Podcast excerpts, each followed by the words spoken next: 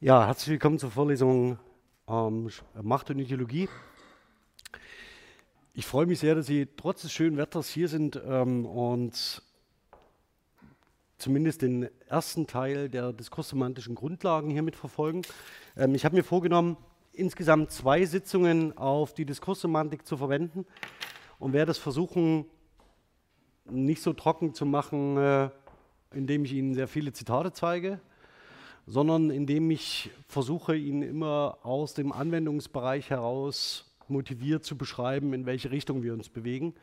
Und werde mich dabei vor allen Dingen in diesen ersten zwei thematischen Sitzungen darauf konzentrieren, dass wir nicht nur sprachliche Artefakte uns anschauen, sondern auch vor allen Dingen architektonische und bildliche Quellen, sodass Sie einen Eindruck davon bekommen, dass man das, den Zusammenhang von Ideologie und Macht auch aus einer Linguistik heraus, linguistischen Perspektive heraus, nicht allein über Sprache erklären kann.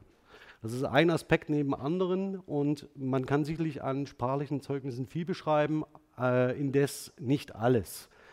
Vielmehr haben wir es hier mit, ähm, in diesem Komplex mit ähm, Themenstellungen zu tun, die sehr eng auch an den soziologischen Vorstellungen von Ritualen hängen, das heißt als mehr oder weniger Gesamtkonzepten, in denen menschliche Körper entsprechend in Szene gesetzt werden und vor allen Dingen in einem Denkmodell, in, einem, äh, in einer Ideenwelt positioniert werden und sich in dieser Ideenwelt auch adäquat zu verhalten haben und es von Kindesbein an lernen können.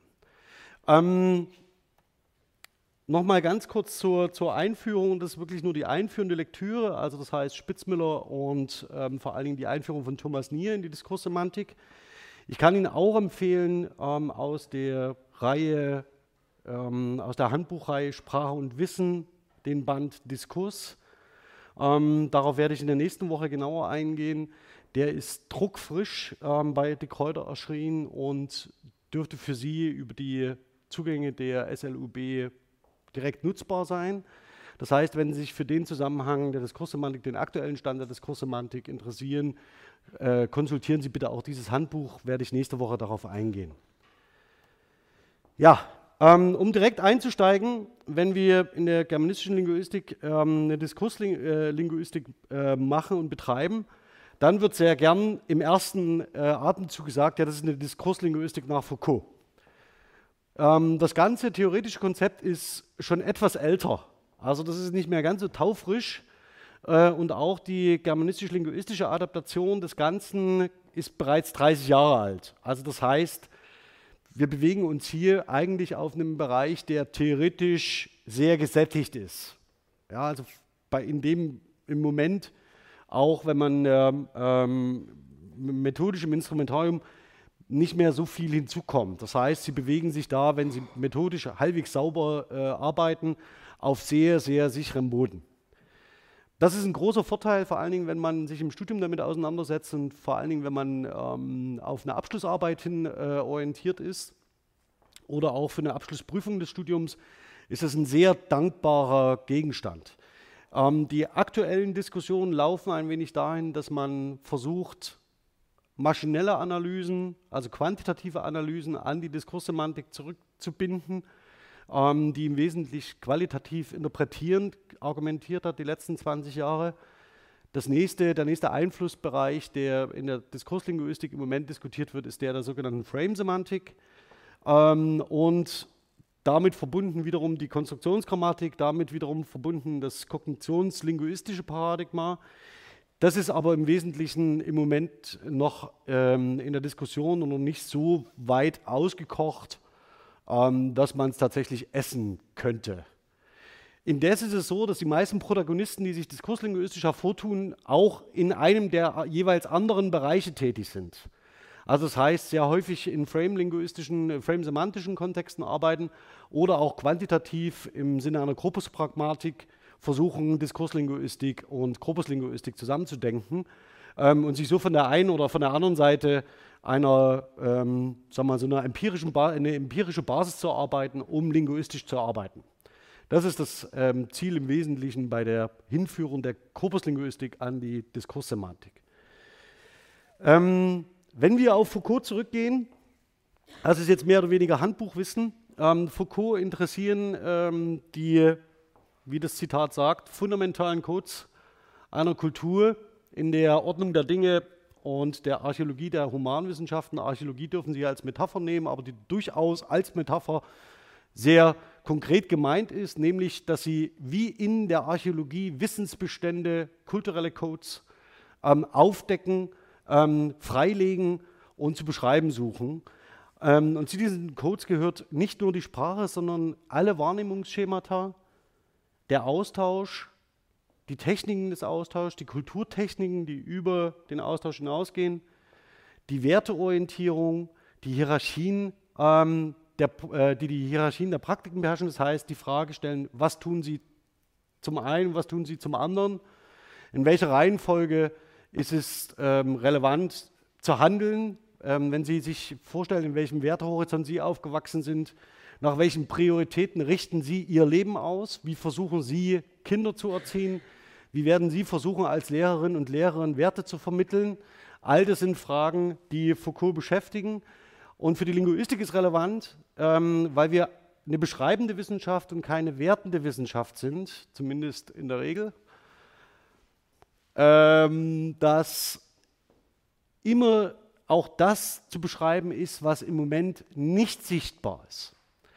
Das heißt, wenn wir uns in unseren Mitteleuropa, wenn Sie sich in Mitteleuropa eingenistet haben in eine 2000 Jahre alte christliche Tradition und wie selbstverständlich von einem bestimmten Wertekanon ausgehen, muss das nicht zwangsläufig für alle Kulturen auf dieser Welt gelten.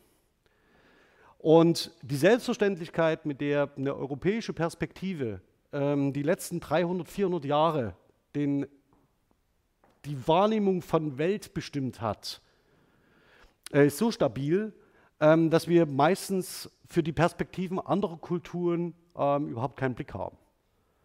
Sie merken das immer, Achtung, das muss ich jetzt mit Anführungszeichen sagen, wenn weiße Menschen von Afrika reden. Das klingt irgendwie so wie so ein Vorhof, ja, dass wir da über einen relativ komplexen Kontinent sprechen mit einer relativ komplexen Geschichte und einer äh, komplexen klimatischen ähm, Situation vor Ort. Ähm, so dass sich jetzt im öffentlichen Diskurs, das haben Sie vielleicht ab und an schon mal gehört, der Begriff von den sogenannten Subsahara-Staaten durchzusetzen beginnt. Ähm, das ist die erste Binnendifferenzierung, die man im öffentlichen Diskurs in Europa macht. Also vorher war es nur Afrika und jetzt haben wir sowas wie Afrika und Subsahara-Region. Mal sehen, vielleicht dauert es nochmal 100 Jahre und dann wissen wir vielleicht endlich, dass es irgendwie verschiedene Kulturen auf diesem Kontinent gibt und verschiedene Länder und haben ungefähr eine Vorstellung davon, wie viele das sind und können nicht nur die deutschen Kolonien aufzählen. Also das heißt, möglicherweise entwickelt sich da ähm, etwas im öffentlichen Diskurs, das ähm, uns beschäftigen wird die nächste Zeit, auch vor dem Hintergrund der klimatischen Veränderungen auf unserem Planeten und der sozialen Herausforderungen, die damit einhergehen. Ähm, nur so viel ganz äh, an der Grenze von Libyen, das im Moment zusammenbricht, ähm, weil wir, mh, mm, an, woran der Westen nicht so ganz unschuldig ist. Der Westen im Übrigen ist auch ein Begriff, der reichlich unklar ist, aber mit dem in, bei dem zumindest die Menschen in Europa und der westlichen Welt eine Vorstellung davon haben, was damit gemeint ist. Jedenfalls der Zusammenbruch von Libyen hat dazu geführt, dass wir da auf eine mittlere äh, Flüchtlingskatastrophe hinsteuern. Äh, man rechnet damit, dass an der Südgrenze von Libyen äh, eine Million Menschen ausharren, übers Mittelmeer zu kommen. Das ist etwas, was im öffentlichen Diskurs im Moment in Europa eher keine Rolle spielt. Also das sehen Sie nicht. Und das gehört zu den Wahrnehmungsschemata, die wir uns angewöhnt haben. Das heißt, wir sehen bestimmte Dinge nicht. Und auch wenn es natürlich ähm, selektiv sehr sinnvoll ist, bestimmte Dinge auszublenden, kann man das natürlich am öffentlichen Diskurs beschreiben. Das heißt, wer, mit welchen Besch äh, Fragen beschäftigen wir uns? Was ist für uns äh, relevant? Wie viel wird für den Wiederaufbau von Notre Dame gespendet und wie viel wird für den Jemen gespendet? Das sind alles Fragen, die unsere Wahrnehmungsschemata in Europa und unsere Geschichten von Wahrnehmungsschemata maßgeblich berühren. Ähm, Im Wesentlichen ist es das, was die Grundlage dafür ist für die, für die Arbeit von äh, Michel Foucault, das heißt die Auseinandersetzung mit genau diesen Fragen. Man könnte also mit Michel Foucault fragen, wo, warum sind wir überhaupt in die Situation gekommen, in Europa so die Welt wahrzunehmen, so als selbstverständlich anzusehen mit dem äh, Superioritätsanspruch, den wir als Europäer vor uns hertragen. Sie sehen aber auch, das Ganze ist schon hinreichend alt, von 1974. Jetzt können Sie mal ganz kurz zurückrechnen, was das ungefähr bedeutet. Ähm, die äh, Weiterentwicklung und der Aufbau auf dieser Theorie ähm, wird uns heute zumindest im Ansatz beschäftigen. Das hatte ich Ihnen schon gezeigt. Ähm, das ist der Blick auf ein Kathedralschiff, auf einen, äh, man würde sagen, eine gotische Kathedrale mit einem entsprechenden ähm, Gewölbe.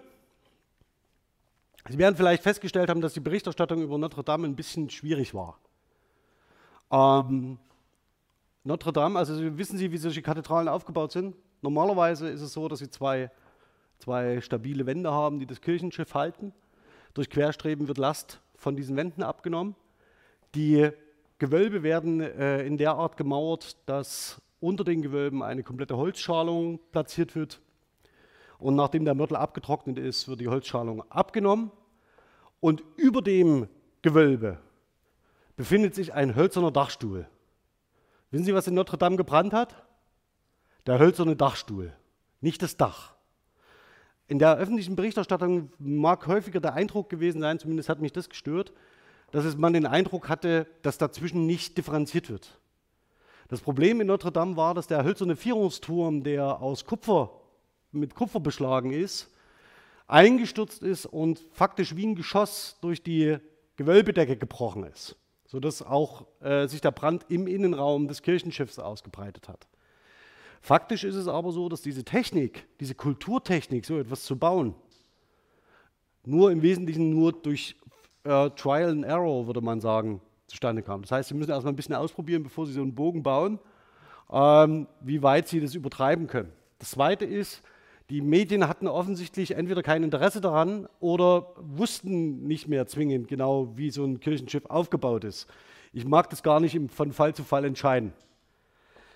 Das nächste ist, dass diese Kirchenschiffe, also diese Kathedralbögen, in der Regel nach Osten ausgerichtet sind, denn im Osten geht die Sonne auf. Ähm, das Ganze ist natürlich symbolisch ausgelegt und symbolisch insofern, als mit dem Kommen des Herrn die Sonne aufgeht. Ja, also das heißt, er bringt das Licht. Im Übrigen auch wie Luzifer, der bringt auch das Licht. Die beiden sind sich sehr viel ähnlicher, ähm, als man gemeinhin annimmt und sie fallen auch unter dem Begriff des Abendsterns zusammen. Sei es drum.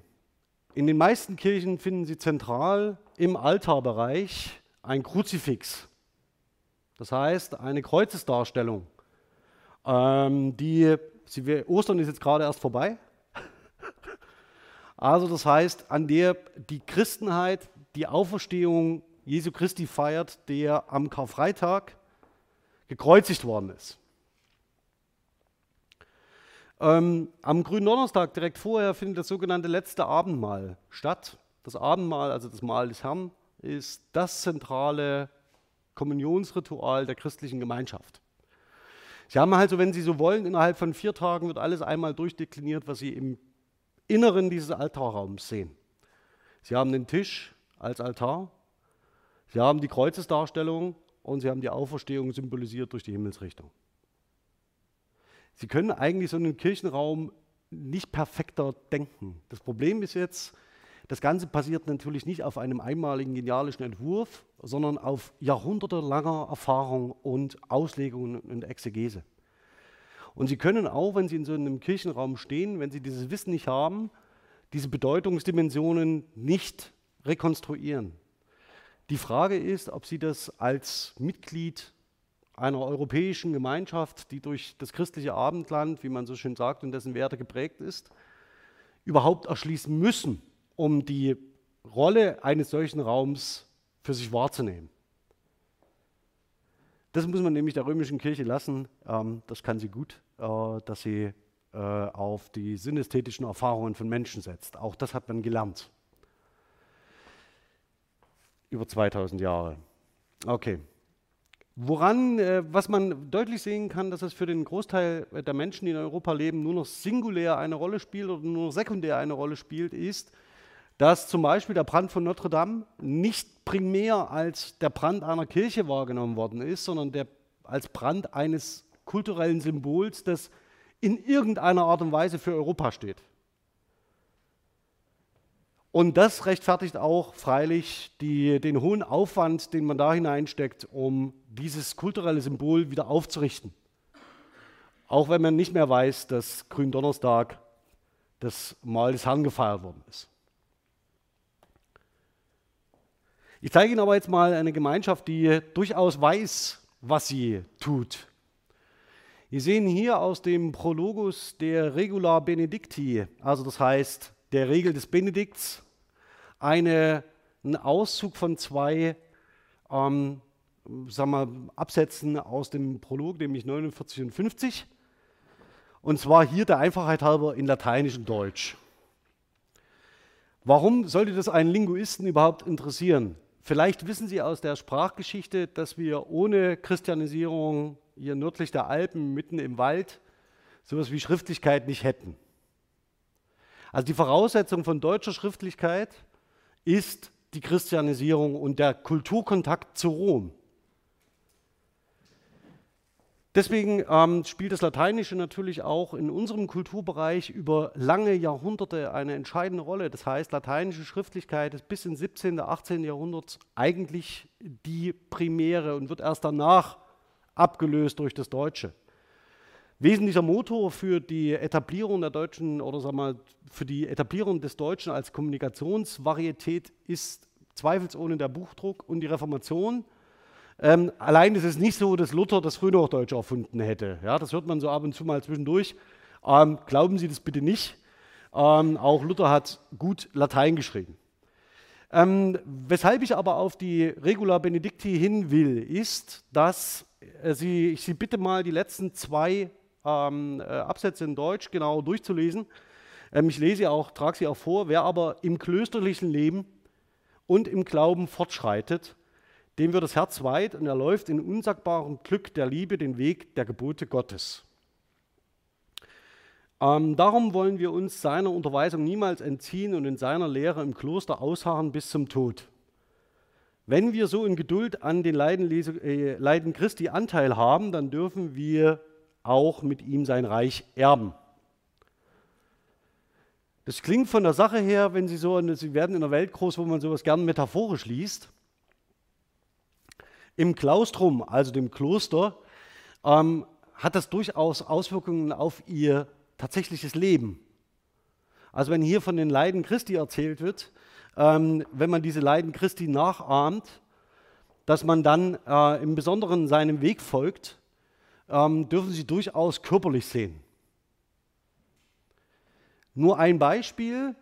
In der äh, Regula Benedicti ist festgelegt, dass Sie den kompletten Psalter einmal jede Woche beten.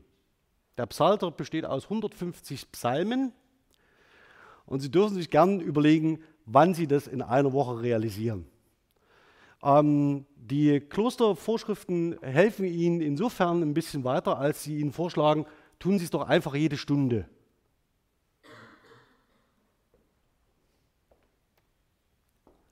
Wie sieht das Ganze nun aus, wenn man in so einem Klaustrum lebt? Also das heißt, wie werden zwei solcher Regeln, ja, also oder die komplette äh, ähm, äh, Regula Benedicti, wie wird es umgesetzt? Sie sehen hier einen idealtypischen Klosterplan, und zwar den von St. Gallen. Also den Klosterplan St. Gallen, der ist nicht in St. Gallen, bezieht sich nicht auf St. Gallen, sondern der ist in der Reichenau entstanden. Das ist eine Benediktinerabtei und zwar eine der prominentesten. St. Gallen und die Reichenau liegen wirklich äh, ein Steinwurf voneinander entfernt, traumhaft ähm, äh, im Süden Deutschlands. Und das, was ich Ihnen hier vor, hervorgehoben habe, ist der Klausurbereich, den die Mönche nie verlassen, es sei denn, sie sind krank.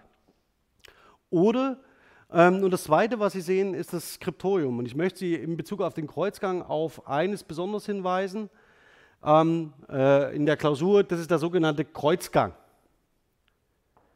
Dieser Kreuzgang ist mehr oder weniger am äh, Paradiesesgarten angelehnt und sie bringen als Mönche in der Klausur faktisch ihr ganzes Leben zu, es sei denn, sie sind zum Beispiel im Gemüsegarten oder am Friedhof oder krank. Die Kirche ist nach Osten ausgerichtet und direkt neben dem Altarraum ist das wichtigste, der wichtigste Punkt überhaupt auch in einem Kloster das Skriptorium. In einem Skriptorium werden Texte vervielfältigt und äh, publiziert und das in teilweise erbärmlichen Zuständen. Ähm, und hier wird gelitten. Einer der Schreiberverse ähm, des Althochdeutschen, den man paraphrasieren könnte, ist ähm, äh, Kummu gebet, Kummu skribet, ja, ähm, äh, mit äh, Leiden oder mit Kummer geschrieben, äh, noch, mit, noch, mit noch viel mehr Mühe aufs Ende gewartet, also auf den eigenen Tod. Ähm, das heißt, man leidet im Kloster als Lebensform, wenn man so will. Hier wird Ideologie nicht nur zu, einem, äh, zu einer Regel für das eigene Leben, sondern auch zu einer architektonischen Verfestigung dieser Lebensformen. Das heißt, ihr Körper wird in einem Raum platziert, in dem sie sich einer Regel gemäß nur verhalten können. Und sie können sich nur in dieser Architektur so entfalten, wie die Regel es ihnen erlaubt. Das Ganze führt natürlich sehr schnell an den Bereich des, der Frage der Macht heran, ähm, der wir uns in der nächsten Woche widmen werden. Hier geht es Foucault im Wesentlichen darum, dass damit alle Mechanismen gemeint sind, die sie als Individuen in ihrer Freiheit einschränken. Das monastische Leben ist eine Einschränkung von Anfang bis Ende. Es ist Sinn und Zweck monastischen Lebens. Solche äh, ideologischen Bezüge, solche ideologischen Formen werden Sie hoffentlich aus Ihrem eigenen Leben nicht kennen. Heute erfreuen sich Kloster größter Beliebtheit, äh, weil man da äh, in einem festen Regelsystem leben und arbeiten kann ähm, und sehr gut aus den Verpflichtungen, aus der Hektik des Alltags entflieht. Ähm, ob dabei aber immer noch die, das ideologische Rüstzeug im Hintergrund steht, ist eine andere Frage. Wenn man so will, ist genau das aber Gegenstand einer Diskurslinguistik. Das heißt, zu verstehen, wie funktionieren, funktioniert das Ineinandergreifen von einer zum Beispiel vom Ausgangspunkt hier gedachten ähm, religiösen ähm, Entwicklung die dann in zum Beispiel eine monastische Regel überführt wird und diese wiederum zum, Ausdruck, zum architektonischen Ausdruck eines Klaustrums führt. Was müssen Sie alles wissen, um das zu verstehen, wenn Sie in der Mitte eines Kreuzgartens heute stehen, äh, eines Kreuzgangs stehen? Also in den meisten Klostern, die heute säkularisiert sind oder durch die, äh, äh, äh durch die Reformation nicht mehr als Kloster genützt werden, können Sie in der Regel durch jeden x-beliebigen Kreuzgang laufen, wie sie wollen. Das wäre vor 700, 800 Jahren nicht möglich gewesen. Hätten sie keinen Zugang gehabt zu diesem Bereich. Abgesehen davon, wenn sie das heute tun, fragen sie sich, was wissen sie über die Tradition dieses Ortes? Was wissen sie über seine Geschichte, über die Regeln der Menschen, die da lebten und unter welchen Regeln leben sie jetzt? Das meint Foucault mit der Archäologie des Wissens. Das heißt, man deckt Wissensbestände auf für die Kulturen, in denen sie leben und in denen andere Menschen gelebt haben. Das Zentrale ist dann, was passiert, wenn bestimmte Aussagezusammenhänge, die miteinander in Beziehung gesetzt werden. Das heißt, wenn zum Beispiel ähm, die äh, biblische Überlieferung über das Mahl des Herrn zum Beispiel in eine Regula Benedicti führt. Und was bedeutet es, wenn ein ja, relativ sozialistisch eingestellter Philosoph im 19. Jahrhundert darüber nachdenkt, wie die Klassengesellschaft ähm, überwunden werden kann und wenn das politisiert wird und sich in einem politischen System ausdrückt. Und dieser Zusammenhang von Aussagezusammenhängen, von Beziehungen zueinander, ähm, die interessieren die Diskurslinguistik insbesondere. Und diese zusammen Aussagezusammenhänge würde Foucault als Diskurs bezeichnen. Und dieser Diskursbegriff wird sowohl in der Literaturwissenschaft als auch in der Linguistik ähm, produktiv ähm, und wird aber in der Linguistik noch ein bisschen weiter ausgebaut, also das heißt operationalisiert. Sie sehen auch hier die Archäologie des Wissens ähm, in Übersetzung des Originals von 1969. Ja, da fällt das Rechnen dann schon langsam schwerer, obwohl dieses Jahr geht es vielleicht. Also sind da knapp an die 50 ran. Das muss man sich mal gut vorstellen. Ähm, ist heute immer noch prominent in der Forschungsdiskussion. Ja, was ist nun eigentlich neben dieser Beschreibung von Auseinandersetzungen und von Diskurszusammenhängen und von Aussagezusammenhängen Foucaults Interesse? Foucault versucht zu verstehen, auch vor dem Hintergrund der sogenannten Schule der Annales, also der Longue Durée, wie bestimmte Diskurstraditionen entstehen, die weitestgehend stabil sind und wie man vor dieser stabilen Diskurstradition Innovation, Brüche, Reform beschreiben kann. Also wie entsteht aus dem immer Gleichen irgendwann etwas Neues? Und diese Orientierung auf der Innovation, auf dem Bruch der Serie, ist das antreibende Element für eine diskurslinguistische Untersuchung. Sie können sich fragen, in, äh, zum Beispiel, in der, wie Sie Literatur studieren. In der Literaturwissenschaft oder auch im, wenn Sie medivistisch arbeiten, wir haben das auch in der Linguistik, sage ich gleich was dazu, haben Sie immer den sogenannten Höhenkamm. Das heißt, es gibt eine sogenannte kanonisierte Literatur, auch wenn Sie in den Lehrplan für die Schule schauen. Ähm, und da haben Sie so Sturm und Drang, Klassik, dann Heine ist rausgeflogen, dann machen Sie so Fontane, bis Sie nicht mehr können. Ähm, dann gibt es eine ganze Menge Weltkriegsautoren, die sie nicht rezipieren. Dafür lesen sie Remarque von vorn bis hinten, schauen alle Filme an, die es dazu gibt. Ähm, und dann gehen sie in die Wiederholschleife Weimar, Nazi, Weimar, Drittes Reich, Weimar, Drittes Reich, bis sie irgendwann die Schule verlassen dürfen.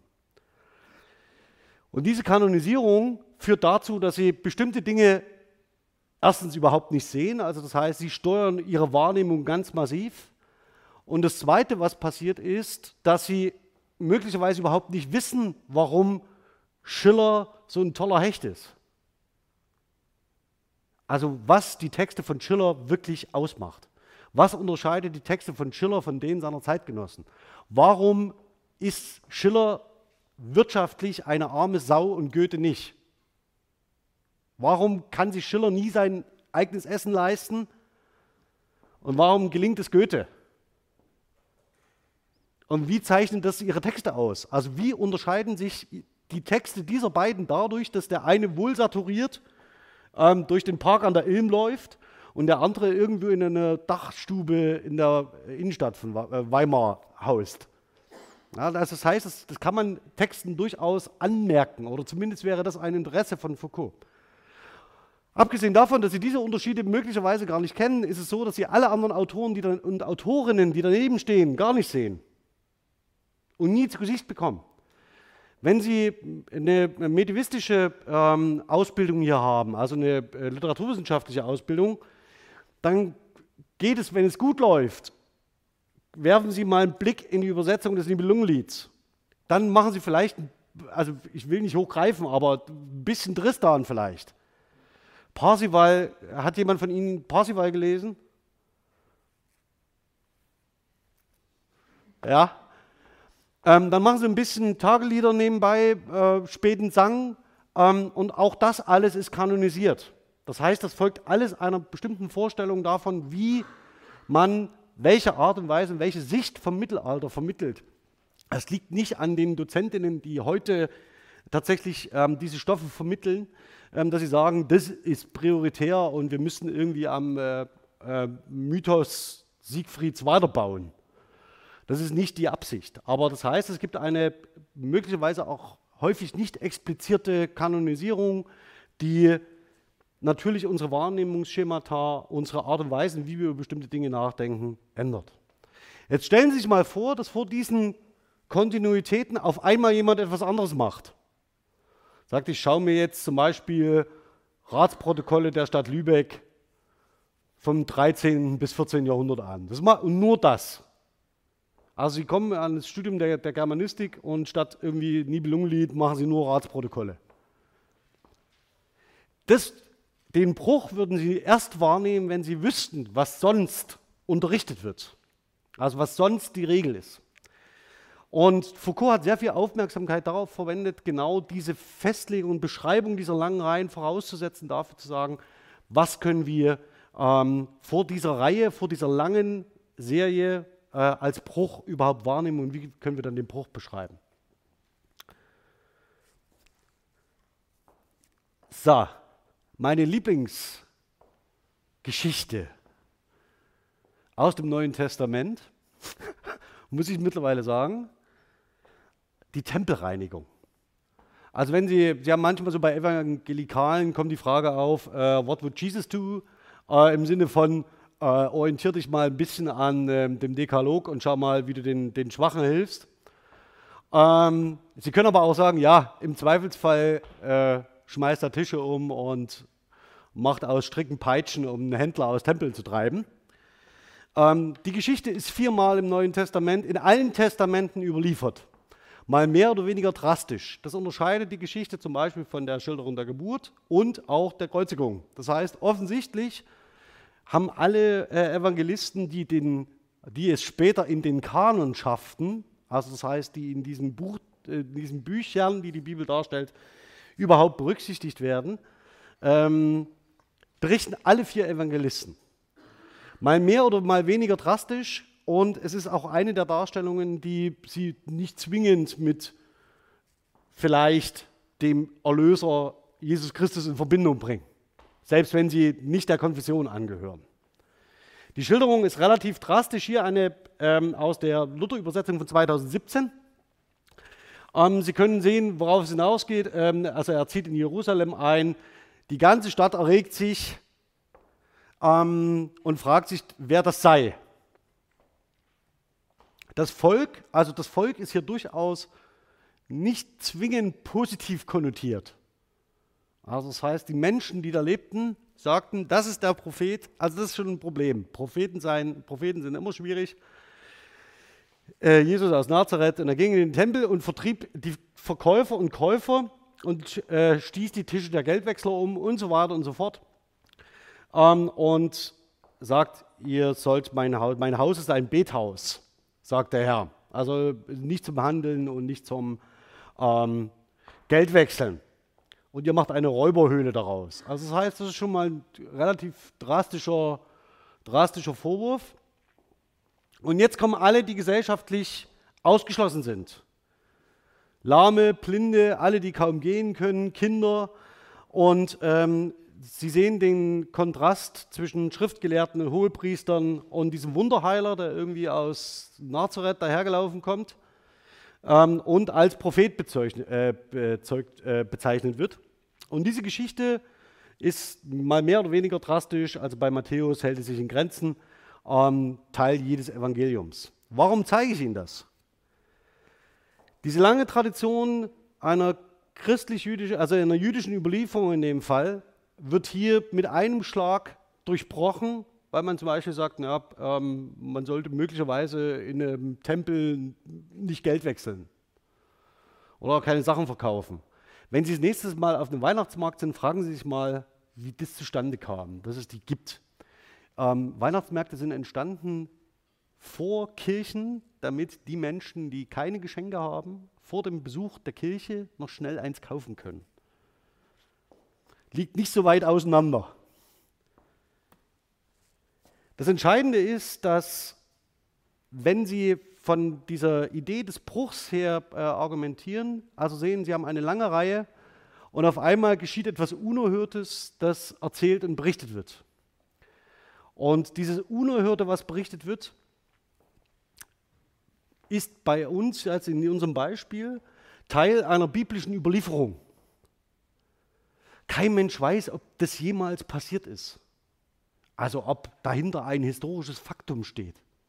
Oder ob die historische Figur Jesus Christus am 3. April die Tische im Tempel umgeschmissen hat. Kein Mensch weiß es.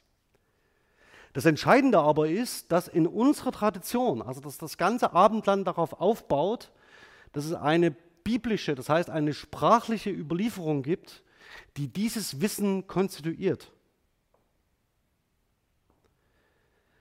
Auch alles andere, was in der Bibel steht, ist sprachlich konstituiertes Wissen. Also Sie können sich die Frage stellen, ob es jemals den brennenden Busch gab oder ob Moses tatsächlich auf einen Berg gestiegen ist und mit zwei Tafeln herabgestiegen ist oder ob es für äh, Gott möglich war, die Erde in sieben Tagen zu erschaffen. Das alles ist sprachlich konstituiertes Wissen. Und eine Religion, also eine Schriftreligion, ist prototypisch dafür, Wissen zu konstituieren durch Sprache. Ohne Sie jetzt ähm, zu weit in das Rituelle zu führen, denken Sie bitte immer in Richtung weiter Ideologien, weltliche, säkulare Ideologien, politische Ideologien, wo in politischen Ideologien Wissen durch Sprache konstituiert wird. Nur ein Beispiel, wenn Sie in der nationalsozialistischen Ideologie über die Schädlichkeit bestimmter Gruppen ähm, von Menschen und bestimmter Rassen äh, hören, ist das Wissen, das sprachlich konstituiert wird. Es gibt dafür keine empir empirische Evidenz. Es gibt nur eine Rasse Mensch, nicht zwölf. Sonst wären sie auch nicht kompatibel untereinander. Also das heißt, das irgendwie, Sie können es, den, den Rassenbegriff nicht biologisch herleiten. Ja, also diese Rassendifferenzierung. Es gibt nur eine Rasse Mensch. Aber, und Sie haben diese Diskussion natürlich heute wieder, Sie können sich fragen, was ist Kultur? Wer gehört zu Europa? Was ist Europa? Welche politischen Werte verfolgen wir? Wo, wo stehen wir, wenn wir Kinder erziehen? Wie bilden wir aus? All das ist im Wesentlichen sprachlich konstituierte Welt und vor allen Dingen ihre soziale Welt, die sprachlich äh, konstituiert ist. Das hat Foucault noch nicht mitgedacht. Das ist im Wesentlichen ein Element, das Dietrich Busse aufnimmt 1987 in seiner historischen Semantik. Das Buch ist wegweisend, ähm, wenn man sich die ähm, äh, linguistische Diskursanalyse genauer anschaut. Dietrich Busse ist jetzt erst vor kurzem emeritiert worden, aber hat er noch 1200 Seiten Einführung in die Fremdsemantik vorgelegt. Ähm, wenn Sie, äh, ich weiß nicht, wann der das gemacht hat, der, der, der schläft nicht. Also das heißt, ähm, wenn Sie wollen, können Sie faktisch an den letzten 30 Jahren die Entwicklung der Diskurslinguistik können Sie nachvollziehen an den Schriften von Dietrich Busse.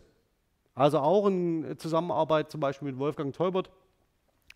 Und wenn Sie Lust haben, sich auf das Thema einzustimmen, dann lesen Sie vor allen Dingen die Sachen von Busse.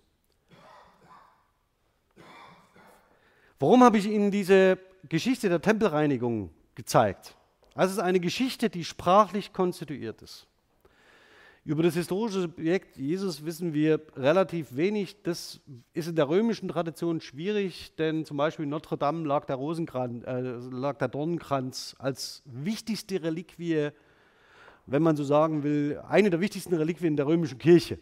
Der Dornenkranz, also den Jesus getragen haben soll zur Kreuzigung. Ob das historische Realität ist oder nicht, spielt überhaupt keine Rolle. Ja, das Artefakt ist da ja, und wird entsprechend auch verehrt. Warum zeige ich Ihnen die Geschichte von der Tempelreinigung? Sie sehen hier in einer his, äh, historistischen Darstellung. Also die meisten Darstellungen, die Sie sehen werden von historischen ähm, Ereignissen, sind historistisch, leicht verklärend, äh, meistens mit einer entsprechenden Ideologie im Hintergrund die sehr nationalstaatlich ausgebaut sein könnte. Hier sehen Sie zum Beispiel den äh, ostmitteldeutschen Luther ja, als in Mönchskutte, also das, die Benediktinerregel war nicht äh, umsonst gewählt, auch wenn er Augustiner war, aber soweit sind die nicht auseinander. Ähm, und der steht natürlich vor einem äh, Habsburger. Naja, wir, wir fassen es mal zusammen unter Ordensregel ja, eine Abtei, ja. Und ähm, dann haben wir mehr oder weniger ähm, Luther, der sich hier natürlich ähm, äh, positioniert auf dem, auf dem Reichstag in Worms. 1521, hier gemalt von Anton von Werner, der gelebt hat von 1843 bis 1915, also kein Zeitzeuge, offenbar. Und Martin Luther wird sich selbst als kurz vor seinem Tod äh, in seiner Rolle als Reformator, als Jesus Christus stilisieren, der den Tempel gereinigt hat. Also das ist eine seiner ähm, letzten, mit einer seiner letzten Predigten, die er hält, die er direkt an Matthäus ähm, rückbindet. Ähm, die hält er übrigens, übrigens in Leipzig in der, wenn ich mich nicht täusche, äh, entweder in der Universitätskirche oder in der Universität selbst. Und das, was Luther sichtbar gemacht hat, ist nicht nur er selbst gewesen, sondern das hat er im Wesentlichen einem, einer Künstlerwerkstatt zu verdanken, die mit dem Namen Lukas Kranach verbunden ist. Äh, Lukas Kranach ist, wenn man so will, ähm, der ideologische Bildstifter für Luther. Ja, also er bebildert nicht nur alle seine, äh, die, die, alle seine Bibelausgaben oder die, Werk, die, die Kranach-Werkstätten, bebildern nicht nur alle seine, seine Bibelausgaben, sondern stiften freilich auch Altarbilder, ähm, für, äh, sind für Flugblätter mitverantwortlich. Und das Ganze funktioniert natürlich nur über die relativ neuzeitliche Erfindung des Drucks. Also wenn Sie sagen, die Reformation ist eine Erfolgsgeschichte, dann ist sie vor allen Dingen deshalb eine Erfolgsgeschichte, weil nicht mehr in einem Skriptorium neben dem Altarraum Mönche von Hand Zettel abgeschrieben haben, sondern es ist eine Geschichte, die vor allen Dingen deswegen möglich wird, weil gedruckt wird. Sie haben also hier mehrere Innovationen, mehrere Brüche vor einer langen Reihe. Die Reformation macht mit einem Schlag klar, was der Buchdruck zu leisten imstande ist. Und sie macht mit einem Schlag klar, warum Luther so unerhört ist, also warum er so unerhört ähm, gegen die Obrigkeit argumentiert. Und dass er dann in der Rückschau sagt, ich beziehe mich auf eine Geschichte, die im Wesentlichen nur durch Sprache konstituiert ist, ist reine Ideologie. Warum stelle ich Ihnen das hier in aller Ausführlichkeit vor? Die Kirche hat als Institution 2000 Jahre Zeit gehabt, nicht nur auf eine jüdische Tradition zurückzugreifen, sondern auch ihr ideologisches Instrumentarium zu verfeinern. Man hat 2000 Jahre Zeit gehabt, sich Architekturen Architekturen zu entwickeln, Bildprogramme zu entwickeln, Texte zu entwerfen, Textuniversen zu schaffen, wie keine andere Institution in unserem Kulturraum. Alles das, was wir an anderen Institutionen kennen, ist lächerliche 70, 80, vielleicht 150 Jahre alt. Die Kirche hat 2000 Jahre auf der Uhr.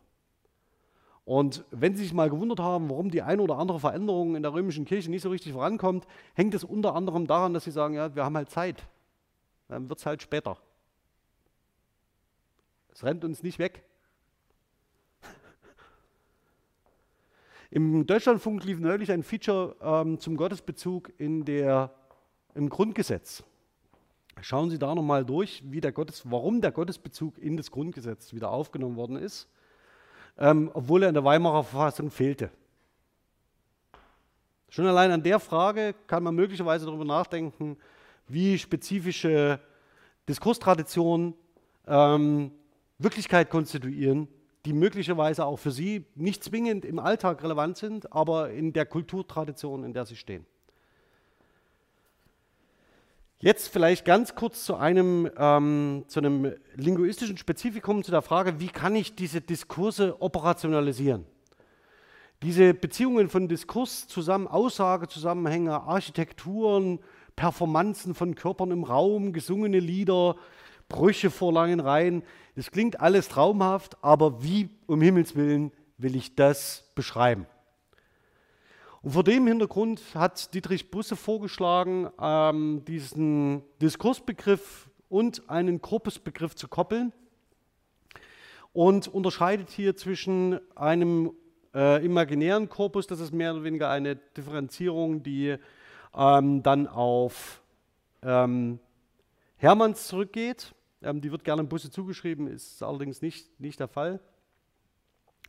Ähm, das imaginäre Korpus, das sind theoretisch alle Texte, die denkbar sind, die zu einem bestimmten thematischen Zusammenhang ähm, überhaupt je publiziert worden sind, auch wenn sie verschwunden, also nicht, nicht überliefert sind. Das nächste, das wäre der Diskurs.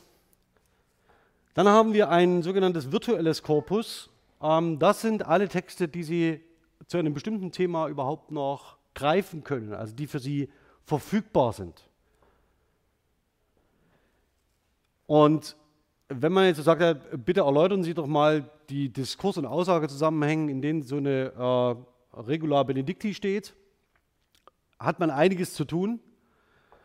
Deswegen gibt es das sogenannte konkrete Korpus. Und das konkrete Korpus, und das ist der Kniff der Diskurslinguistik, das konkrete Korpus richtet sich an den Analyseinteressen von Ihnen als Forschenden aus. Also Sie können selbst entscheiden, welche Texte Sie in das konkrete Korpus integrieren, wenn Sie es plausibel erklären können.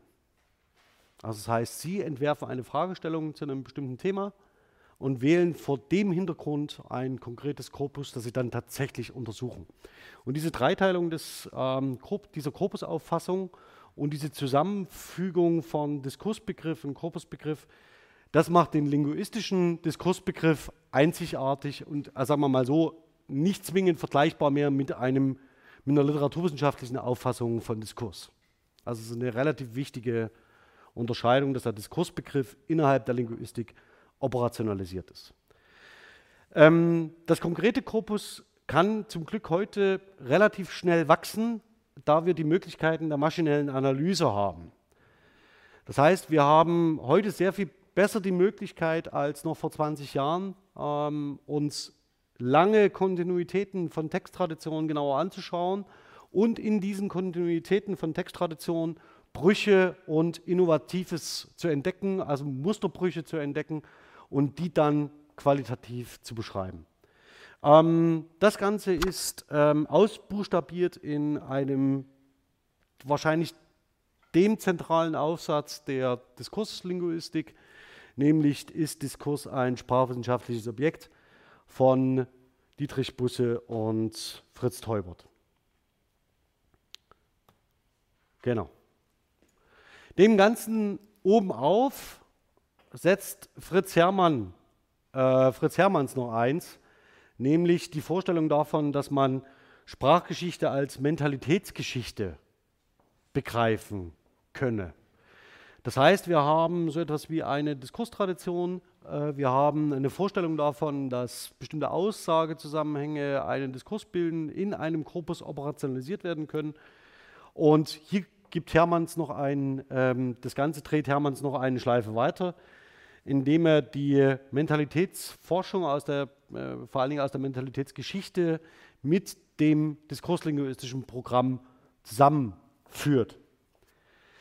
Ihm geht es im Wesentlichen darum, also er bezeichnet es als Lücke im Programm der deutschen Sprachgeschichte. Das hat 1995, mag das tatsächlich auch gegolten haben. Da ging es im Wesentlichen, wenn Sie Sprachgeschichte sich angeschaut haben, um Beschreibung von Texttraditionen, Veränderung von grammatischen Strukturen, Veränderung von morphologischen Einheiten oder lexikalischen Einheiten. Ähm, aber das Ganze erfolgte wesentlich, im Wesentlichen ohne die Beschreibung eines äh, des kulturellen Hintergrunds. Also jetzt ganz vereinfacht ausgedrückt. Also das, womit Sie diese Sprachgeschichte als Mentalitätsgeschichte und Kulturgeschichte zusammendenken können, sind die Arbeiten von Angelika Linke und vor allen Dingen von Peter von Polenz. Das sind so zwei Namen, die sich unmittelbar mit so einer kulturwissenschaftlich ausgerichteten äh, Sprachgeschichte verbinden lassen. Und hier knüpft Hermanns direkt an. Ähm, wenn er mehr oder weniger, wenn wir uns diese Vorstellungen von Gemeinschaft nochmal genauer ansehen, das heißt, wir haben eine Gemeinschaft, eine Sprachgemeinschaft, die in bestimmten Regeln, Konventionen lebt, durch verschiedene Ideologien überformt ist. So glaubte Hermanns, also war überzeugt davon, dass man aus dem Sprachgebrauch der Sprachgemeinschaft ähm, rückschließen könne auf kollektive Denkgewohnheiten und Denkstile. Also wenn Sie in einer bestimmten Art und Weise über ein bestimmtes Thema sprechen, ist das Ausdruck eines bestimmten Denkstils der Gemeinschaft, in der Sie leben. Das Ganze wird mit Sicherheit, wenn Sie sich äh, eine äh, psychologische Interpretation anschauen, also eine kognitionslinguistische, neurolinguistische Interpretation anschauen, mit psychologischen Deutungsmustern dahinter, so verknappt nicht immer möglich sein. Das Schwierige ist nur, dass sie ganz schwierig an Sprachteilnehmer herankommen, die älter sind als 100 Jahre.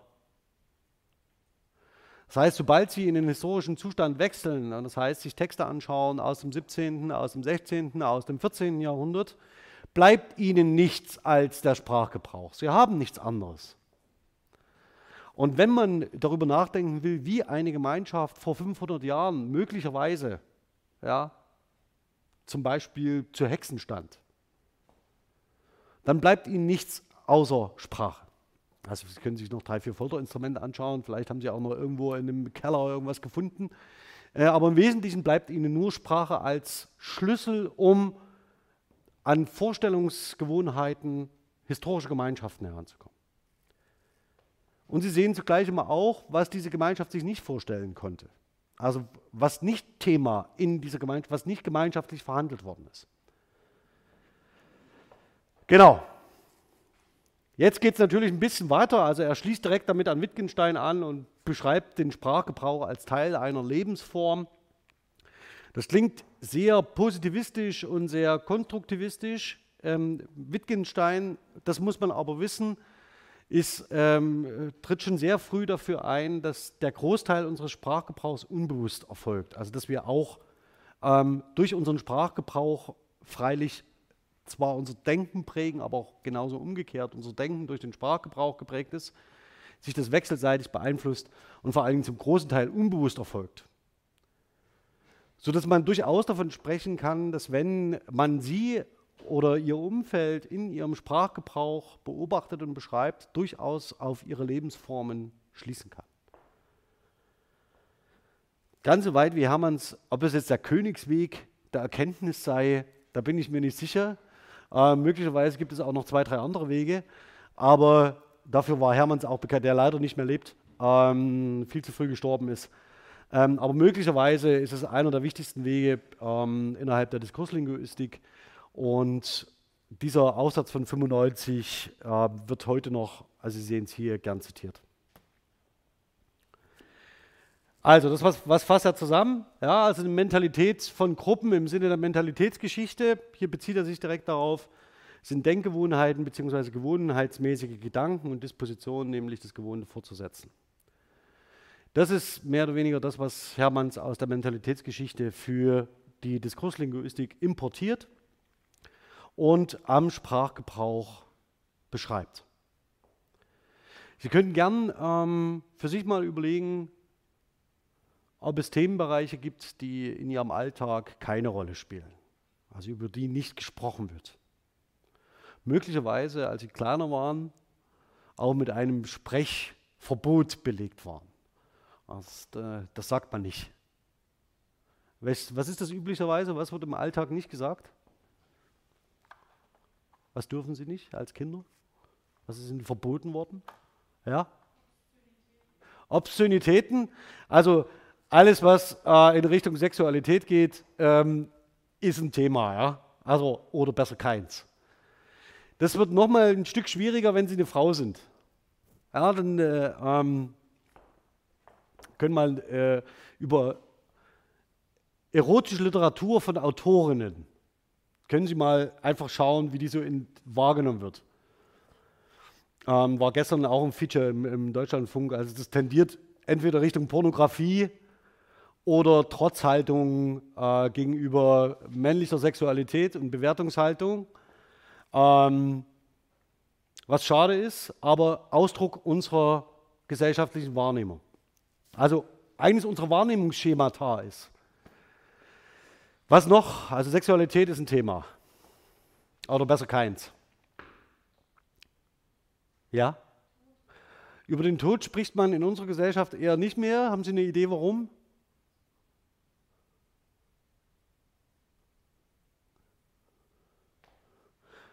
Ja, sie haben, wir haben kein Sinnangebot dafür. Also es gibt, also es, der Tod in unserer Gesellschaft ist sinnlos. Und irgendwie auch schwierig, also weil sie ähm, äh, ihr ganzes Leben sich gebildet haben. Ja? Sie haben Reichtümer angehäuft, alles, alles gemacht, gelesen, gelesen, gelesen und dann mit einem Schlag ist vorbei. Ähm, das kann ähm, Ausdruck dafür sein, dass in unserer Kultur bestimmte Denkschemata, Wahrnehmungsschemata und Interpretationsschemata keine Rolle mehr spielen.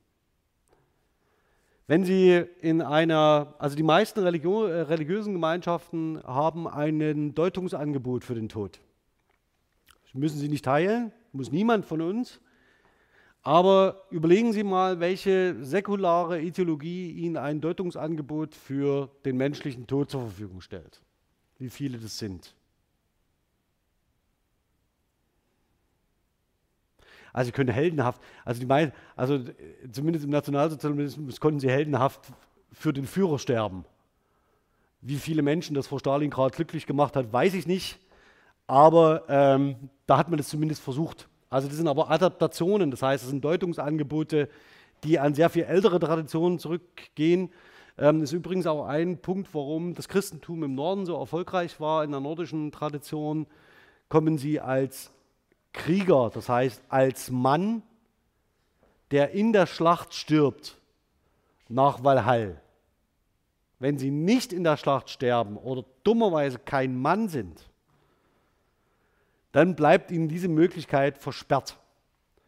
Da ist das Christentum mit seinem Heilsversprechen natürlich eine andere Nummer. Ja?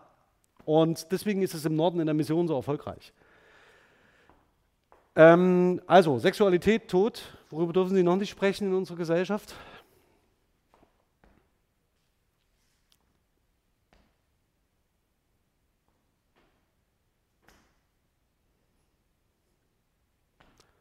Geld.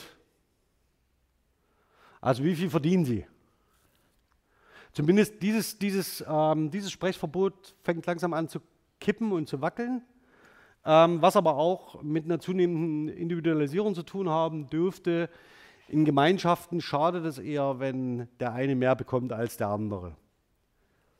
Aber ähm, das ist ein Thema, das äh, langsam aufgehoben wird. Wir werden noch einige weitere sehen. Sexualität, Tod, das sind so, das sind so die zwei großen Themen. Ähm, daneben gibt es noch eine Menge andere. Gut. Ähm, Vielleicht ganz kurz, weil es an diese Stelle passt. Ähm, die Diskurslinguistik weiterentwickelt, also wir haben Foucault, dann haben wir Busse, ganz wesentlich, ähm, ist ein Modell, was häufig zitiert wird in Einführungen. Das ist das sogenannte Toulminsche Argumentationsmodell. Das haben Sie vielleicht schon mal gehört. Allerdings wird es in den seltensten Einführungen auch gezeigt, was das heißt. Also das heißt, Sie sehen, das ist Toulminsche Argumentationsmodell, ja, ist fein, schön. Äh, nur was machen Sie damit? Das Tulminsche Argumentationsmodell ähm, wird im Wesentlichen ähm, ist eine Möglichkeit auf Schlussregeln aufmerksam zu machen, also aus einem Argument ein, eine These abzuleiten. Ähm, ich gebe Ihnen mal ein Beispiel. Ähm, das Datum wäre, es regnet. Und die These wäre, deshalb brauche ich einen Regenschirm. Oder deshalb nehme ich einen Regenschirm mit. Also eine klassische Folge von Datum und These. Oder deshalb brauche ich einen Regenschirm.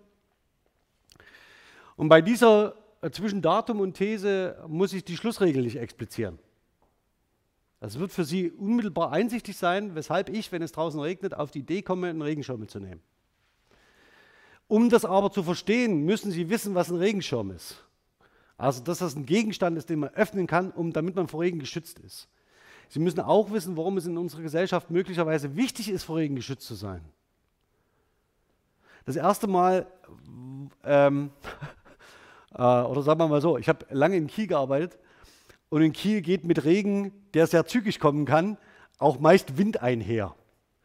Das heißt, das, was hier üblicherweise, wenn es regnet, nehmen Sie einen Regenschirm mit, muss Ihnen da nicht zwingend helfen, eher im Gegenteil. Ähm, und das heißt, da müssen, müssten Sie zum Beispiel so eine Schlussregel explizieren.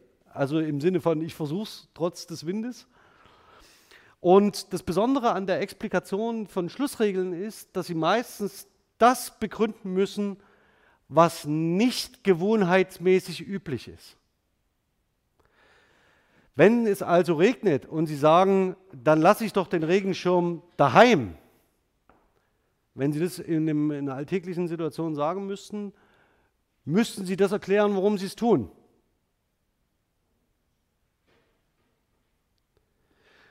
Und daran erkennen Sie, was in einer Gemeinschaft üblicherweise über bestimmte Dinge gedacht wird. Das heißt, wenn ein Datum mit einer These versehen wird und diese These nicht begründet wird, können Sie davon ausgehen, dass das Umfeld den Zusammenhang zwischen Datum und These versteht. Erst wenn Sie eine Schlussregel hinzufügen müssen und diese Schlussregel noch durch vielleicht allgemeingültige Stützregeln erweitern müssen, dann steht fest, dass Sie sich in einem Diskurs befinden, in dem bestimmte Thesen ausgehandelt werden. Das heißt, in dem bestimmte Thesen neu diskutiert werden und vor allen Dingen dieses, dieser Zusammenhang zwischen Datum und These neu erörtert wird. Üblicherweise sind es in einer Gesellschaft Themen, die eine gewisse Brisanz haben. Im Moment zum Beispiel wird in unserer Gesellschaft diskutiert ähm, das Recht auf äh, Abtreibung und das Recht auf ähm, frühzeitige Verkürzung des eigenen Lebens. Hängt irgendwie mit den Fragen, Sie ahnen es vielleicht, Sexualität und Tod zusammen. Die beiden Themen sind natürlich auch ideologisch aufgeladen, nicht nur einfach, sondern auch aus einer konfessionellen Tradition heraus. Das heißt, die Frage, was ist Leben?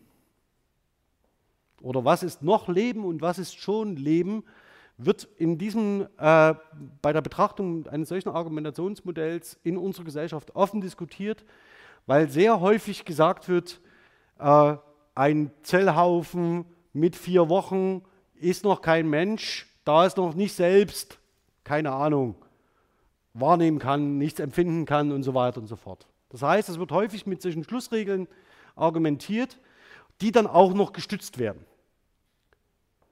Wenn Sie im Übrigen mal ähm, schauen wollen, was eine gute Lüge ist, eine gute Lüge oder eine gute Ausrede braucht keine Schlussregel. Wenn Sie sich dabei ertappen, dass Sie lügen, jeder von uns lügt und jede, ähm, und Sie eine Schlussregel benutzen, ist es eigentlich schon zu spät. Die gute Lüge braucht keine Schlussregel. Nur einen Wissensvorsprung. Das Besondere an diesem Argumentationsmodell von Tulmin ist, dass Martin Wengeler in der Arbeit zu Topos und Diskurs postuliert hat, dass verschiedene dieser Argumente, die in einer bestimmten Art und Weise ausgeformt sind, typisch sein können für einen bestimmten thematischen Zusammenhang. Also dass nicht nur immer ein Datum und eine These gemeinsam zu einem bestimmten Thema erörtert werden, sondern verschiedene Daten und verschiedene Thesen mit spezifischen Schlussregeln in einem größeren Zusammenhang je Thema. Und diese unterschiedlichen verfestigten Argumente hat äh, Martin Wengeler mit dem Topos-Begriff belegt. Auch dieser Topos-Begriff unterscheidet sich demnach deutlich von dem, was in der Literaturwissenschaft unter Topos verstanden wird. Ich sage es aber deshalb hier, weil dieser Topos-Begriff heute in der Diskurslinguistik noch eine sehr prominente Rolle spielt. Sie können sich also fragen, wie werden die Themen Leben und Tod oder Sexualität unter dem Fokus römisch-christlicher Tradition diskutiert und wie wird dort über den Beginn und das Ende des Lebens nachgedacht und wie wird es in einer humanistisch-säkularen Gesellschaft gedacht, die aufgeklärt auf wissenschaftlichen Beinen steht. Wie funktioniert das, wenn Sie mit einer entsprechenden politischen Ideologie von Mutterschaft an die ganze Sache herangehen? Oder mit, in Anführungszeichen, äh, nicht lebenswertem Leben? Also Sie können sich fragen, können sich umschauen ähm, in Ihrer Gemeinschaft, in Ihrer Gesellschaft, wer alles in Ihrem Umfeld möglicherweise vor, ähm, in Zeiten des Dritten Reichs nicht neben ihnen gestanden hätte. Da fallen eine ganze Menge drunter. Sogenannte Asoziale. Seien Sie bitte immer vorsichtig, wenn Sie diesen, den Begriff asozial ver verwenden. Da stehen Sie in direkter Denklinie des Nationalsozialismus. Juden, Homosexuelle, Kriminelle, Menschen mit einer leichten Beeinträchtigung, ob sie körperlich oder geistig sei. Für die Eltern bedeutet das, wenn sie ein ähm, beeinträchtigtes Kind auf die Welt bringen, kann das mit Zwangssterilisation einhergehen. Und das Ganze, weil sie in einem politischen System groß geworden sind, in dem die Fragen Leben und Tod anders bewertet worden sind. Schauen Sie in ganz typische Darstellungen zur sogenannten Rassenhygiene, wer mit wem wie ähm, Kinder zeugen darf. Und warum? Also es wird begründet, also es gibt immer eine Begründungsstruktur dahinter. Und diese Begründungsstruktur weist darauf hin, dass man möglicherweise, dass es möglicherweise eben biologisch doch geht. Ja, also das heißt, was dort ausgedrückt wird, ist ein Imperativ. Tu es nicht, denn du sollst nicht, tu es nicht. Und dieser Zusammenhang von diesen Argumentationstopoi, den zeige ich Ihnen mal hier an einem, weil es so ein schönes aktuelles Beispiel ist, das ich eigentlich nicht mehr sehen kann. Also ich wäre jetzt ganz froh, wenn wir den Migrationsdiskurs mal so drei Jahre liegen lassen und dann schauen wir es uns mal an. Das wird uns jetzt vor der Europawahl und vor der Landestagswahl leider nicht erspart bleiben. Ich zeige es Ihnen trotzdem. Der Migrationsdiskurs von Wegener von 2003 hat er sich angeschaut, wie Migrationsbewegungen in den 1990er Jahren bewertet worden sind. Und er hat in äh, die sich mit Migration, Einwanderung beschäftigten, ganz unterschiedliche Topoi aufgemacht, die mal ähm, als Pro-Argument für Einwanderung und mal als Kontra-Argument gegen Einwanderung ver äh, verwendet werden konnten. Ähm, und ich zeige Ihnen mal eins, ähm, was Ihnen wahrscheinlich, ohne das jetzt einzeln durchzudeklinieren, äh, einsichtig sein wird, ein sogenannter Belastungstoppers, also im Sinne von, das Boot ist voll, wir können nicht mehr. Das nächste, der Gefahrentoppers, ähm, die, die herkommen, schleppen Krankheiten ein ähm, oder stehlen uns unsere Frauen oder töten unsere Kinder. Im Nationalsozialismus vergiften unsere Brunnen. Also wo sie durch Sprache Konstitu Wirklichkeit konstituieren. Das ist das Entscheidende. Wiederholen Sie das nur 750 Mal und Sie zeigen nicht nur eine Mentalität im Sinne eines kollektiven Denkmusters, sondern Sie sehen am Sprachgebrauch auch, wie sich eine bestimmte ideologische Ausrichtung Bahn bricht. Das andere gehe ich gar nicht weiter durch. Das, äh, der, der, Humanitätsdiskurs im Sinne von, wir müssen helfen, Ausbeutungsdiskurs im Sinne, äh, Toppers im Sinne von, äh, die kommen nur her und legen sich in die soziale Hängematte. Dann Kultur und Vorurteilstopper, also die gehören nicht zu unserer Kultur. Ja, unsere, die müssen wir, unsere Kultur müssen wir irgendwie reinhalten. Da haben Sie diese frame-semantisch, also wirklich problematische Idee dieses, des Reinen, des Nicht-Verfälschten, der sauberen Kultur. Also immer wenn Sie das hören, bitte nehmen Sie sofort die Hände in die Ohren, ja, dass Sie es nicht hören müssen. Jedes Mal, wenn Sie es hören, ähm, laufen Sie Gefahr, dass es entrenched wird und zu einem Muster wird ihrer, Ihres Sprachgebrauchs. Gut, den Rest, Topos vom menschlichen Nutzen, Topos vom politischen, Sie können das durchgehen, es war in den 90ern genauso hässlich wie heute. Woran entzündet sich das?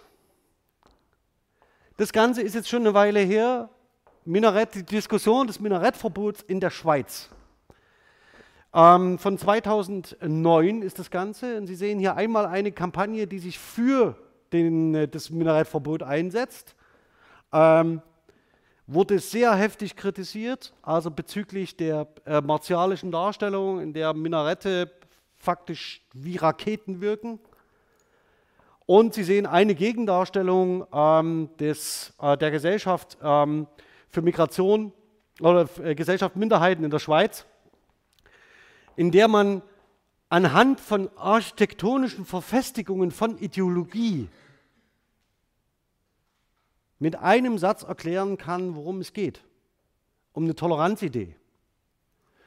Und Sie sehen dazu keine Erläuterung, aber Sie werden das Bild verstehen. Also Sie verstehen anhand dieses architektonischen Ausschnittes, worum es geht. Und das ist eine Frage, die man diskurslinguistisch diskutieren muss. Also das heißt, wie stark überhaupt können Ideologien sich verfestigen, dass man anhand von solchen kleinen Symbolen sehen kann, was hier an Fragestellungen aufgerufen wird.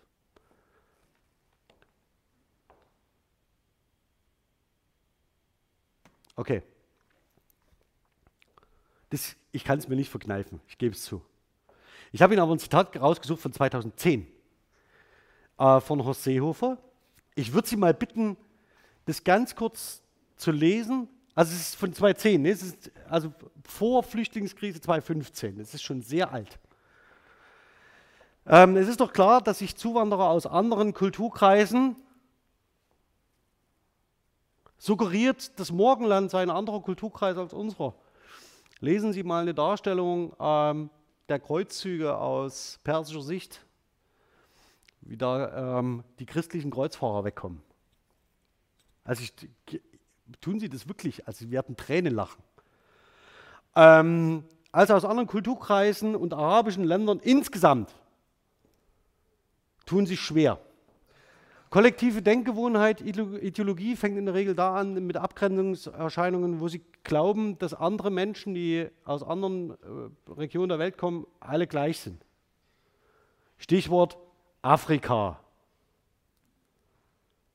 Oder, äh, also ich, auch mit Anführungszeichen, die Afrikaner. Das soll nicht heißen, dass in allen anderen Teilen der Welt ähm, eine ähnliche äh, plakative Etikettierung ähm, nicht auch der Fall wäre. Also das heißt, dass man alle Menschen, die heller sind als ein Blatt Papier, als Christen bezeichnet ähm, und so weiter. Das heißt, das ist durchaus in anderen Kulturen, Regionen auch der Fall. Nun muss man es ja deswegen äh, nicht genauso adaptieren. Achtung jetzt. Ähm, sie tun sich schwer, ja, also sie tun sich insgesamt schwerer. Versuchen Sie mal äh, herauszufinden, was der Satz alles impliziert. Ähm, und daraus ziehe ich den Schluss, dass wir keine zusätzlichen äh, Zuwanderung aus anderen Kulturkreisen brauchen. Denken Sie zurück an dieses Tulminsche Argumentationsmodell. Ja, also das heißt, offensichtlich das Datum ist, es gibt Zuwanderung ähm, und das soll gefälligst mal aufhören jetzt. Das ist sein Argument. Und die Schlussregel von ihm ist, also die Begründung, warum das aufhören sollte, ist, die tun sich ja prinzipiell schwerer bei uns. Das Ganze können Sie noch weiter ausformulieren, können sagen, ähm, zeige ich Ihnen noch anderes, äh, zum Beispiel von Alexander Dobrindt. ja, die gibt es alles noch. Ja. Ähm, Dobrindt baut im Moment unser Netz aus. Ach nee, das macht Scheuer.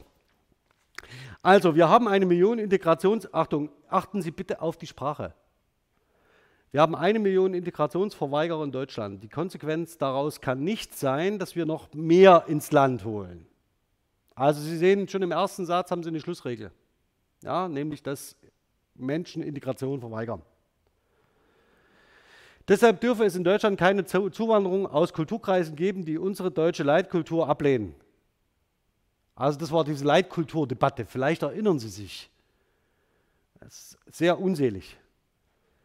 Wer wie die Grünen der gescheiterten Multikulti, jetzt kommt eins am nächsten. Ja? Also Sie sehen, wer da anhängt, der Ideologie und so weiter, die Kreuze, ab, ja, ne? die Kreuze abhängt und äh, dann äh, islamische Feiertage einführt, äh, der fördert Parallelgesellschaften und behindert Integration und so weiter und so fort. Und da sehen Sie, wie eine Schlussregel so zum nächsten führt. Ja? Also es sind noch Stützen hinterher und dann der Islam, dann die Kreuze und so weiter. Können Sie, das Bild können Sie eigentlich eins zu eins daneben halten. Ähm, ohne dass ich das jetzt, das sage ich explizit, oh, ich setze das jetzt nicht politisch in Verbindung. Ich weiß, es geht frame-semantisch nicht, ich weiß wegen des Elefanten und so, mach es trotzdem. Der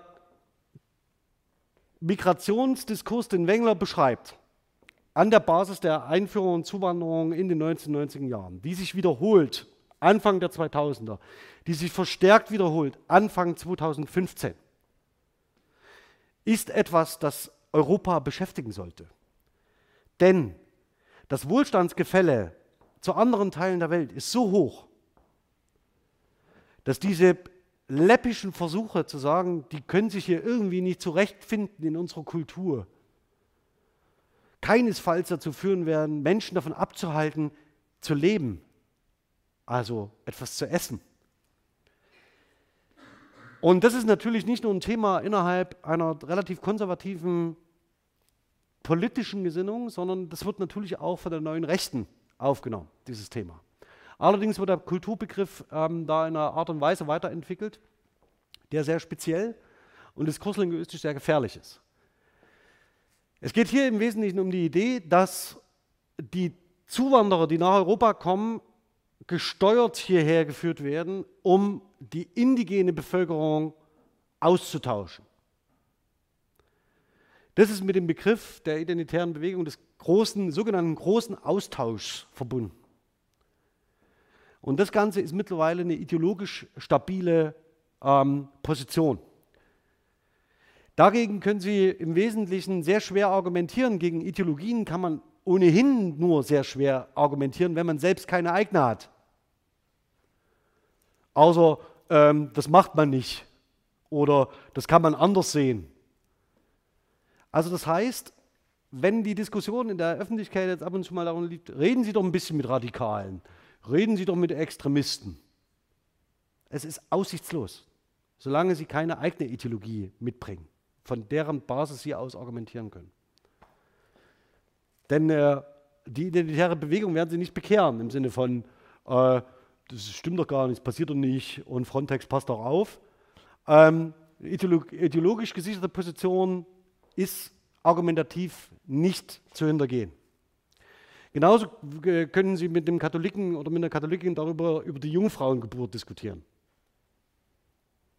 Also wie das geklappt hat und was Josef so davon gehalten hat. Brauchen Sie nicht, ist, brauchen Sie nicht tun, ist irre. Was die identitäre Bewegung im Moment so gefährlich macht, also argumentativ gefährlich macht, ist, dass sie den Kulturbegriff äh, anhängt an einen Identitätsbegriff. Und dass man davon ausgeht, dass wenn äh, in Europa verschiedene Völker leben, also es ist schon relativ nationalistisch gedacht, dann haben diese Völker ja bestimmte Identitäten, die sie irgendwie mit der Arealität, in der sie leben, in Verbindung bringt. Mit anderen Worten, ein guter Österreicher ist was anderes als ein Norddeutscher oder ein Däne. Aufgrund der Arealität und der Kulturräume, in, der, in denen sie hineingeboren sind. Und diese Identitäten von Volkskörpern werden gefährdet durch Zuwanderung. Also im Sinne, weil die ausgetauscht werden. Und deswegen, Achtung, plädiert die ähm, identitäre Bewegung für, eine sogenannte, für ein multiethnisches oder multikulturelles Europa. Das bedeutet aber nicht das multikulturelle Europa, das Seehofer meint. Oder, nee, Dobrindt meinte das vorhin, ja, Multikulti-Ideologie der Grünen. Sondern das meint, jede Kultur schön einzeln für sich und in Summe schön viele. Aber wehe, sie vermischen sich. Und so wird der Begriff des Multikulturellen umgedeutet, umgewertet, neu besetzt und in ein ideologisches System integriert, das, das vollkommen das andere, vollkommen, was vollkommen anderes meint. Aber ideologisch abgesichert ist. Und das macht es gefährlich. Also das heißt, wenn ein, ein IBler von Multikulturalität spricht, weiß er ganz genau, worum es geht. Begrenzung von Zuwanderung, nationalstaatliche Grenzen, kein Austausch. Wenn Sie von Multikulturalität reden, bin ich, schauen Sie, also überlegen Sie nach der Vorlesung, was das für Sie bedeutet. Und versuchen Sie es schnell innerhalb von drei Sekunden in drei Punkten deutlich zusammenzufassen. Wenn Ihnen das nicht gelingt, werden Sie in jeder Diskussion mit dem IBler unterliegen. Das zeige ich Ihnen jetzt nur ganz kurz, das können Sie dann in der Präsentation auch äh, gern, gern in Ruhe durchschauen. Ähm, da geht es um den, den, Rassenbegriff und so weiter, der da mit äh, noch äh, äh, verwurstet wird, will ich jetzt gar nicht darauf eingehen. Das, was ich Ihnen heute zum Schluss zeigen will, ist, weil es mir sehr am Herzen liegt, ist eine HB-Schrift von Markus Müller zu dem sprachlichen Rollenverhalten. Und immer die Frage, vielleicht kennen Sie das noch aus dem Geschichtsunterricht, wie konnte denn das sein, dass ein, zum Beispiel ein, so ein lieber Opa Aufseher im KZ war. Oder fragen Sie mal Ihre Großeltern und Urgroßelterngeneration, wer von denen in Russland im Krieg war. Und dass man sich irgendwie, wie, wie, wie, wer hat denn die ganzen Gewalttaten ausgeübt? Wer hat Verbrechen begangen? Wie kann es sein, dass Person XY 5000 andere Menschen umgebracht hat? Das hängt im Wesentlichen damit zusammen, dass wir alle je unterschiedliche Rollen einnehmen und unterschiedliche, natürlich auch unterschiedliche Diskursrollen vertreten. Das heißt, Sie können auch sehr gut über Vaterschaft reden, wenn Sie gar kein Vater sind.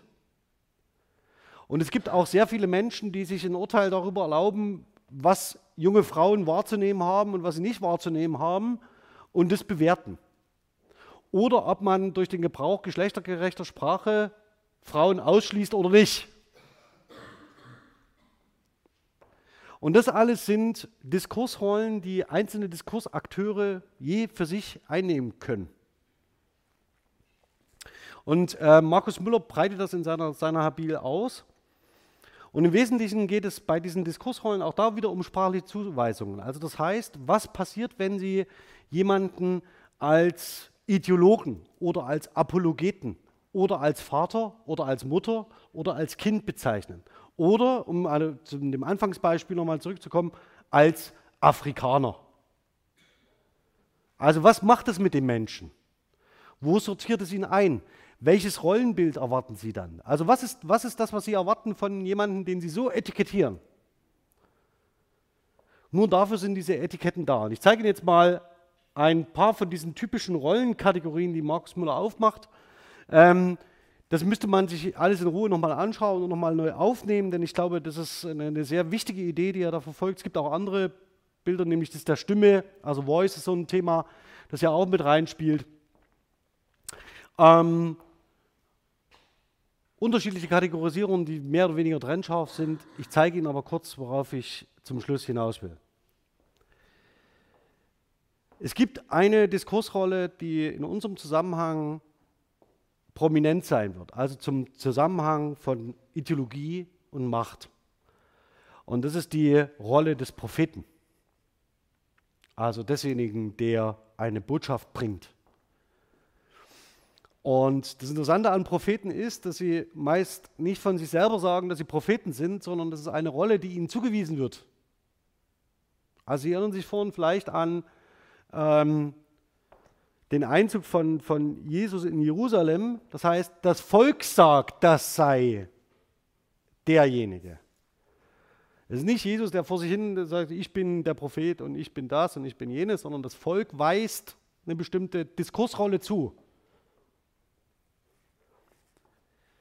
Ähm, und Historienmaler weisen auch spezifische Diskursrollen zu.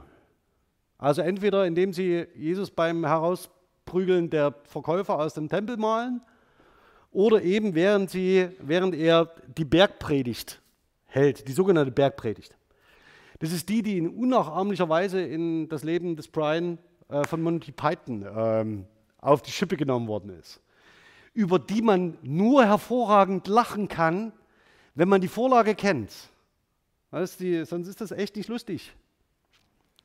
Also tun Sie sich den Gefallen, wenn Sie am Wochenende ein bisschen Zeit haben, heute Abend soll es regnen, ähm, lesen Sie mal die Bergpredigt in der Übersetzung von 2017. Nicht um, um Himmels Willen, ich will Sie ideologisch nicht, nicht prägen. Das Einzige, was ich möchte, ist, dass Sie ähm, äh, da in, zu, zu einer Idee dafür bekommen, warum oder wie ein Text ideologisch wirkmächtig werden kann. Also lesen Sie die Bergpredigt, ähm, äh, die überliefert ist im Neuen Testament, ähm, und danach schauen Sie Monty Python an, äh, das Leben des Brian. Ähm, warum ist das so wichtig? Weil neben dem sogenannten Dekalog, also das heißt, das wird uns hier in der Vorlesung auch noch beschäftigen, das heißt, wo festgelegt ist, was Sie dürfen, was Sie nicht tun sollen in einer Ideologie, hier äh, in der Bergpredigt ausgerollt wird, was die wesentlichen Programmpunkte des Christentums sind. Mit anderen Worten, teile, sei großzügig, sei barmherzig, nimm die Schwachen an. Jetzt können Sie fragen, was bei Dobrindt davon noch übrig ist. Dieselbe Stilisierung, Martin Luther, ja, also ich habe ihn, ich zeig, das Original sehen Sie hier unten, das ist eine Montage, sage ich gleich. Äh, Im Wesentlichen weist er, ähm, hält er eine Predigt. Das Kennzeichen des Protestantismus ist, dass man dem Wortgottesdienst, der Predigt, der Verkündigung mehr Gewicht eingeräumt hat als die römische Tradition. Heutzutage, wenn Sie in eine römische ähm, äh, Messe gehen und in den äh, evangelischen äh, Gottesdienst, werden Sie die beiden nicht mehr sonderlich gut auseinanderhalten können. Aber vor, äh, zu Reformationszeiten rückte Luther die Predigt in den Mittelpunkt. Das heißt, er sieht sich und stellt sich selbst in die Tradition ja, des Propheten. Muhammad habe ich Ihnen jetzt nicht gezeigt, weil es mit der Darstellung und des Zeigens der Bilder von Propheten im Islam so, eine, äh, äh, sagen wir mal so relativ schwierig ist. Aber Sie können natürlich auch Muhammad in diese Tradition stellen. Auch er ist ein Prophet und ein Verkünder. Das können Sie aber auch weltlich weiterdenken. Ähm, eines der, wahrscheinlich eines der bekanntesten äh, Bilder, ähm, die äh, Wladimir Ilyich Lenin zeigen und im Wesentlichen dasselbe zeigen. Eine, eine charismatische Führerfigur, die spricht Und Sie können natürlich, ohne dass ich jetzt sagen will, um Himmels Willen, das Christentum äh, ist strukturell identisch zu all dem, was mit Marxismus, Leninismus und Stalinismus verbunden sei. Aber ideologisch sind sie, teilen sie gemeinsame ähm, Merkmale, ähm, weil sie eben Ideenbewegungen sind. Sie verkaufen eine Idee zur Bewältigung von Leben und zur Formung von Gesellschaft. Ähm, das letzte zeige ich Ihnen an einem, an einem anderen ideologischen Twist. Das ist eine Karte, die eingesetzt worden ist von der 8. Air Force ähm, und über Deutschland abgeworfen wurde. Also Sie sehen, ähm, Goebbels mit seiner äh, berühmten ähm, äh, Rede aus dem Sportpalast wollte den totalen Krieg. Auch wieder in, einer, in der Pose des Apologeten, ja, des, derjenige, der eine Idee über Sprache in die Welt setzt. Und darauf, äh, das können Sie sich dann in der Präsentation genauer anschauen, äh, also die Antwort, die Ideologie des Westens äh, mit Roosevelt, in der ähm, die friedvolle Entwicklung und die natürliche Entwicklung des deutschen Volkes im Vordergrund steht, also mit, vor allem mit der Idee der Demokratie des Westens ähm, gegenargumentiert wird. Und Sie sehen auch hier schon ein bisschen die, vergleichen Sie mal die, die Pressezeugnisse und ideologischen Darstellungen im Dritten Reich und diejenigen, die Sie kennen aus der Nachkriegszeit. Das wird schon nüchterner. Was ich Ihnen nicht äh, heute nicht gezeigt habe mit der Vorlesung, das finde ich eigentlich das schönste Meme, was im Internet überhaupt zu der Frage ähm, existiert. Wenn Sie die Ideologie des Westens und des Nationalsozialismus gegeneinander äh, stellen wollen, das ist Churchills äh, Victory-Zeichen, das immer Papier schneidet. Ähm, und schauen Sie mal, da gibt es schöne äh, parallele Setzungen von Hitler äh, mit Cruz und Roosevelt, äh, mit Churchill mit äh, Victory-Zeichen. Okay, das ähm, schaffe ich heute nicht mehr, das zeige ich Ihnen gerne in der nächsten Woche. Ähm, das ist nochmal eine so eine Übersicht über das sogenannte diskursanalytische Mehrebenenmodell. Und was es mir im Wesentlichen heute ging, ist die Idee zu sagen, dass wir eine Diskurslinguistik als Methode haben, die uns verschiedenes Instrumentarium zur Verfügung stellt, um uns Ideologien und ideologische Ausformungen genauer anzuschauen, den Fokus dabei auf sprachliche Strukturen zu legen, sprachliche äh, Weitergabe von spezifischen Ideen und vor allen Dingen das wissenskonstituierende äh, oder die, das Merkmal der Wissenskonstitution durch Sprache, aber uns nicht nur darauf festlegt, sondern dass wir uns auch Bildprogramme anschauen können, Architekturausformungen äh, anschauen äh, können und uns dann in der nächsten Woche ähm, mit dem Thema ähm, Diskurs und Macht auseinandersetzen und da auch nochmal an Foucault anschließen, dann eine schöne, glaube ich, eine schöne Vorbereitung haben ähm, auf den Ideologiebegriff. Das heißt, wir werden hier nicht alles diskutieren können, aber so, dass wir dass Sie eine, einen Eindruck davon bekommen, wo die Diskurslinguistik in dem Feld zwischen Ideologie und Macht steht. Also dann ein schönes Wochenende und bis zum nächsten Mal.